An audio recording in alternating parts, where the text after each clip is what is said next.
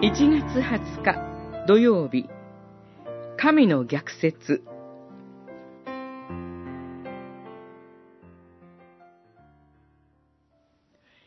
自分の命を救いたいと思う者はそれを失うが、私のため、また福音のために命を失う者はそれを救うのである。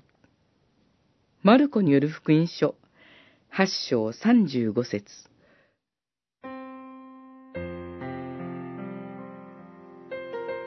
この直前に、主イエスは、私の後に従いたい者は、自分を捨て、自分の十字架を背負って、私に従いなさい、と言われています。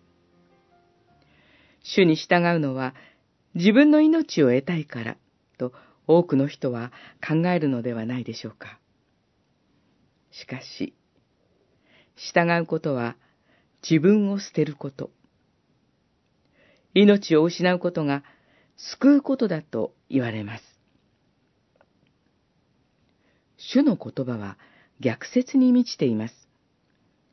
しかし、そもそも私たちに与えられている命は神から来たものです。私たちの命は本当は私たちのものではありません。ここを間違えると取り返しのつかない損失につながると言われるのです。主イエスの自己犠牲の歩みの終着点である十字架。それは死によって終わるものではありませんでした。神は、主イエスを三日目に復活させられたのです。主イエスの死は、人の命を罪の支配から買い戻すためのものでした。それを得るために、私たちがすべきことは、全存在を傾けて、神に向かうこと。唯一、無二の救い主であるイエスに従って歩むことなのです。